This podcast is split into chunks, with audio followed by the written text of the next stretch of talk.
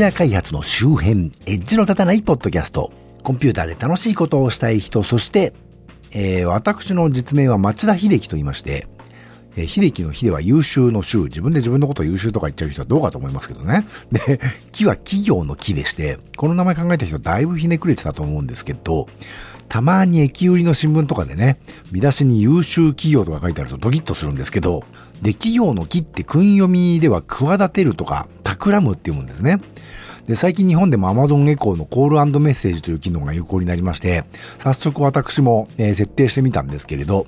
で、スマホとエコーで一人上手で試してみたんですけどね、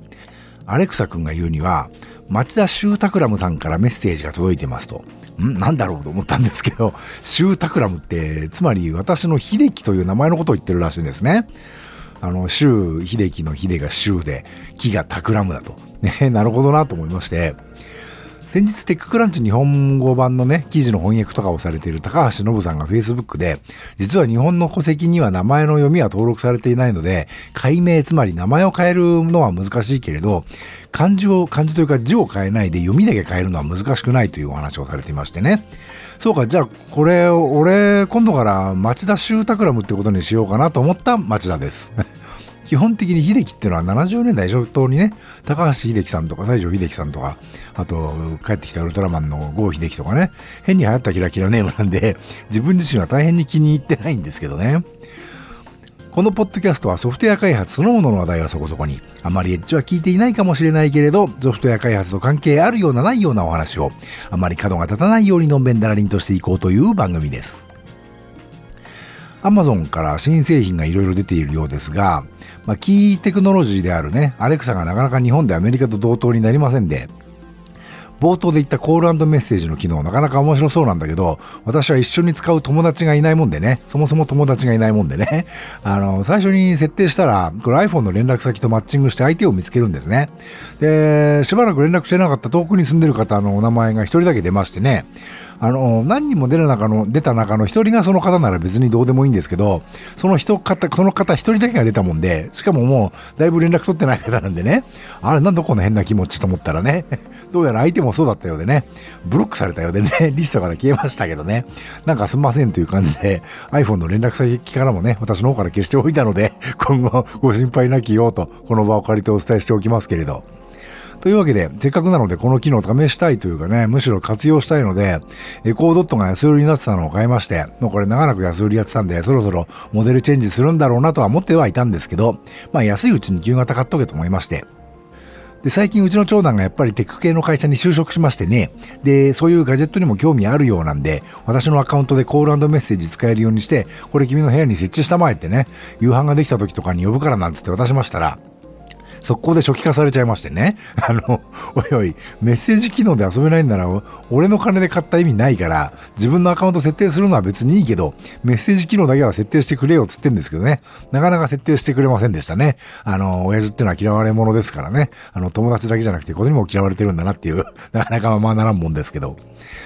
そんなこんなで大体大手ガジェット各社、え、Apple の iPhone 発表会前後に合わせて新製品や新サービスの発表をしてきますね。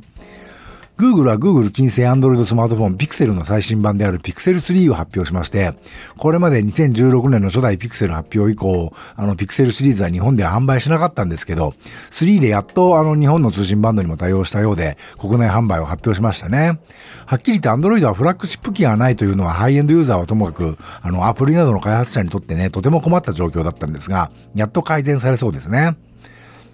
方や、そもそもアンドロイドの生みの親、アンディ・ルービンが Google を辞めて独自に開発販売しているアンドロイドスマートフォンエッセンシャルフォンの日本向け販売も始まったようですね。これまで事実上 iPhone 一強だったわけですけど、Android もまともな状況になってきてそうですね。あの、個人的にはコア技術に Java が使われているのが気に食わないっちゃ気に食わないんですけど。で、Amazon の方の新製品は、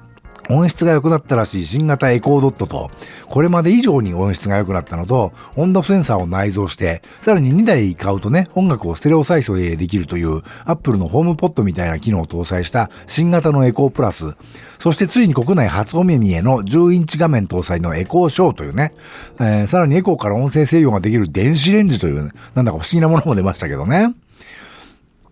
っていうか、Fire TV とか Fire タブレットも Alexa に対応するって言ってたのは日本ではいつまで経っても実装されないのは一体どうなってんだっていう気がするんですけど、どうなっちゃったんでしょうね。あの、アメリカでは、あの、Fire タブレットにエコーショーモードという機能がついて、まあ、スピーカーとかマイクとかはね、本物のエコーショーよりはいまいちなんでしょうけれど、あの、少なくとも画面付きエコーという意味では Fire タブレットをエコーショーとして使う機能が搭載されているんですね。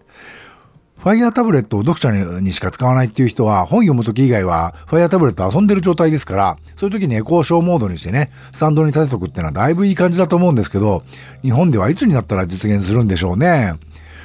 国内発売開始となった新型エコーショーは22,480円で、あの、Fire HD の10インチのタブレットは64ギガモデルが19,870円ですからね。使い心地に差はあるんでしょうけど、すでにエコーやエコーとかエコドットを持ってる人は、改めてエコーショーを買い直すよりは、Fire タブを買うかね、あの、そっちの方が多分現実的だと思うんで、早く対応して、してくんないかなと思いますけどね。アレクサ対応電子レンジっていうのはね、どういうもんなんでしょうね。あの、エコーデバイスは別途必要らしいですけど、あの、日本酒入れてぬる缶でって言ったらぬる缶つけてくれるんですかね。あの、なんかアマゾンにポップコーンを注文する機能がついてるっていうんでね、ポップコーンに特化された電子レンジなんでしょうかね。あの、最近アニメのハイスコアガールに出てきた忍者ジャジャマルくんのポップコーン販売機ってのがありますけどね。あれ思い出しますね。あの、ポポポポポーンってやつですけど、あれ、うちの子供が小さい時はね、ジャジャマルくんじゃなくて、カントリーおじさんという謎のね、あの、外人のおっさんの形したやつが近場に設置されてましたけどね。細かいこと言うと、電子レンジって Wi-Fi 無線 LAN とかね、あの、Bluetooth とかと非常に相性が悪いんですね。あの、電子レンジを動作させると、そこから発生するノイズが Wi-Fi や Bluetooth のね、電波帯とかなり重なってしまって、あの、使えなくなってしまうということがよくあります。なので、電子レンジを使うと、あの、Wi-Fi とか Bluetooth が切れちゃうんですけど、そういうこ、ね、そういう電子レンジ結構あるんですが、そこをなんとかしたっていうのが多分一番の技術アピールポイントなのかもしれませんね。ちょっとわかりづらいですけどね。あの、例えば、つぶらやプロはやたら青いウルトラマンを出しますけど、特撮ってブルーバック合成といって青い背景にね、景色を合成するので、あの中心になるもの、人物とか、そういうものに青い色って使わないのがセオリーなんですが、つぶらやプロはグリーンバックといって緑色の背景を使うので、青いキャラクターも使えるんだぜっていう技術アピールとしてね、青いウルトラマンを出すという面がね、結構あるみたいなんですな。で、なんかそういう、わかる人だけわかるみたいなとこありますね。アマゾンの電子レンジ。日本での発売はまだらしいものの中では、自動車に搭載するためのエコーオートというやつが面白そうですけど、これ画面がついてないんですね。つまりカーナビではないと。じゃあ何なんだってのは割と微妙そうなものなんですけども、いかんせん日本アレクサはね、もうちょっと頭良くないところがあるんで、なんでそんな車にまでカーナビでないエージェントを積んでね、何の役に立つんだろうかっていうのはあるわけですけど、まあ iOS と Android はね、カーナビとしてはすでにあの、いいものが稼働しているんで、ここはちょっと Amazon は出遅れ気味なのかもしれませんね。よく Google ホームと比較して Amazon エコーはバカでみたいなね、ことを言う人多いですけど、まあできることは格段に Alexa の方が多いんでね、まあスキルってやつはろくなのやつないんですけど、まあフラッシュニュースがたくさんあるのは Alexa の強みですよね。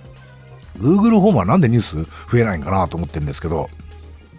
うちの Google ホームミニはしばらく目覚まし専用機になってましたね。というのも、あの、ウェイクワード、いわゆる OK Google ってやつですけど、これにあんまり認識して反応してくれないんですね、なかなか。で、特にホームミニが自分で音出してるとき、例えばアラーム鳴らしてるとか、音楽鳴らしてるときは全然認識しなくてね、かなり声を張り上げて、OK カカラって言わないとダメなんですね。なので、なかなかアラームを止めることができないんですよ。なので、つまり目覚ましにちょうどいい。なかなか簡単には止まらないからね、目覚ましにちょうどいいなと思ってたんですけど。で、最近前橋のコストコで、クロームキャストが1000円引きで売ってましてね、うっかり買ってしまいまして、えー、テレビのホームシアターアンプに繋いでるんですけど、これを使って Spotify を聞くに、あの、ホームミニが、あの、活躍するようになりました。あの、ちょっと注意なんですけど、Google ホームから Spotify 使うとね、スマホで使ってるのと同じくずっと無料枠で使えるって言われてますよね。で、タブレットや PC で使うと月間15時間で無料枠が切れてしまう、使い切ってしまうと。あと、それ以外のデバイスと連携させるには有料のアカウント登録が必要だっていうことがルールになってるはずです。まず何はともかくね、あの、日本語の Amazon エコはどうして Spotify に対応しないのかという大問題がありますけどね。この番組でも前に言いましたけど、Spotify のウェブサイトにはエコーから使う方法が長いこと日本語でページが存在してて、この URL が英語と同じなんで、その URL にアクセスすれば日本語で説明ページが見える状態だったんですよ。でもどういうわけか日本語アレクサが登場してしばらく経ってから、その日本語ページ消されちゃいましてね。なぜか Google ホームが無料枠で Spotify 使えるようになっちゃったんで、Amazon 側がね、あの、うちも Google と同じことしてくれよって言ってんじゃねえかと、それで揉めてんじゃないかなって気がしてんですけどね。っていう、もう今更ね、それはいいんで、有料アカウントの Spotify コネクトでいいから、少なくとも英語版はそうなんだからね、日本でもなんとか対応してくれよとは思うんですけどね。で、ホームなんですけど、PC とかタブレットとかで月間無料枠を使い切っちゃうと、ホームからも再生できなくなっちゃうんですね、これ。しかもその状態だとスマホとかホームから Chromecast で Spotify 鳴らすこともできなくなっちゃう。これ意外と知られてないですよね。とにかく月間無料枠を使い果たすとスマホ以外では Spotify 使えなくなります。まあ、ガタガタ言ってないで、そろそろ Spotify の家族アカウント取ろうと思ってるんですけど、あの、ネットフリックスも値上げしたしね、あの、それより何より、ワンパスワードの家族サブスクリプションの方が重要じゃねえかって次もするんで、なかなか迷ってるんですけど、それと最近 Google ホームにはルーティンという機能が搭載されました。これは Amazon エコーの定型アクションという機能に近いもので、特定の言葉を言ったりね、指定した時間になったりすると任意の動作をさせることができるってやつなんですけど、これ Amazon エコーではできることがね、例えば天気予報の読み上げとか、スマートフォームデバイスの操作とか、まあ決まったことのいくつかからしか選べないんですけど、Google ホームの方は、そもそもあの、Google アシスタントがスマホで文字列入力でもね、あのー、使えるものなので、動作する内容もそれと同様にね、テキストで指示できるんです。なので、Google ホームに音声で指示できることは大体ルーティンから実行できるようでね、これはちょっとすごいです。大体スマートスピーカーの類ってこちらが呼びかけないと動作しないっていうのはたるいですよね。あの、指定時刻になったらとか、部屋の気温とか明るさとかね、そういうものを読み取って自分でそれなりに勝手に良きに計らってくれないと、スマートホームというかね、ホームオートメーションとは言えないと思うんですね。まあ、うちはこの番組でも前に言った通り、ラズベリーパイを駆使してね、結構その辺いい感じにはしてあるんですけど、というわけで、えー、Google ホームのルーティン機能はだいぶ面白いですね。試しにね、今、あの、朝の7時半、大体私を含めて家族の大、ね、大概がそろそろ出勤する時間帯なんで、朝の7時半になったら、今まではラズベリーパイのオープン J トークでね、Bluetooth 接続された Amazon エコーに7時半ですよって喋るようにね、してたんですけど、今は Google ホームミニのルーティンで、今何時っていうのを実行させることにして、現在時刻を喋らせるようにしてます。でもこれどういうわけかね、必ず1分遅いんですよ。現在の時刻は7時31分ですって言うんですね。いや、1分遅えよと。あの、結構これから電車に乗ろうとかいう人は1分遅いだけでね、間に合ったり、間に合わなくなったりしますんで、仕方ない1分遅れるなら1分早くしとくかと思いましてね。そうすると今度は現在の時刻は7時29分ですって言うんですね。おいっていうね。なんで7時半ジャストは嫌なんだっていうね。というわけであんまり厳密に時間にね、正確性が必要なのはダメっぽいですけど、まあ時間なんかアバウトにやっていこうぜってのが正しいことではないかとは思うんですけどね。というわけで、この番組は Twitter アカウント及び Facebook ページと Google プラスページがありまして、この番組で取り上げるかもしれない、ネットで見かけた気になるニュースのクリップを流したりしています。もし気が向いたらフォローなどしていただけると、大体私がどんな話題をしようとしているのかななんて分かっているよう楽しみいただけるかもしれません。またこの番組と同じ内容のものを YouTube にも上げてます。もしポッドキャストはあんまり聞く習慣ないんだよねという方はよろしければそちらもお試しください。Twitter、Facebook ページ、Google プラスページと YouTube チャンネルはこの番組の配信サイトからリンクが貼ってありますのでご参照ください。できればスマートフォンのポッドキャスト機能やポッドキャストアプリにご登録いただくと、更新があるごとに通知されたりダウンロードされたりするようになるので、お勧めいたしますよ。もし気が向いたら iTunes にレビューを投稿していただけるととても嬉しいです。まあそんなわけで今回はここまで。ではまた。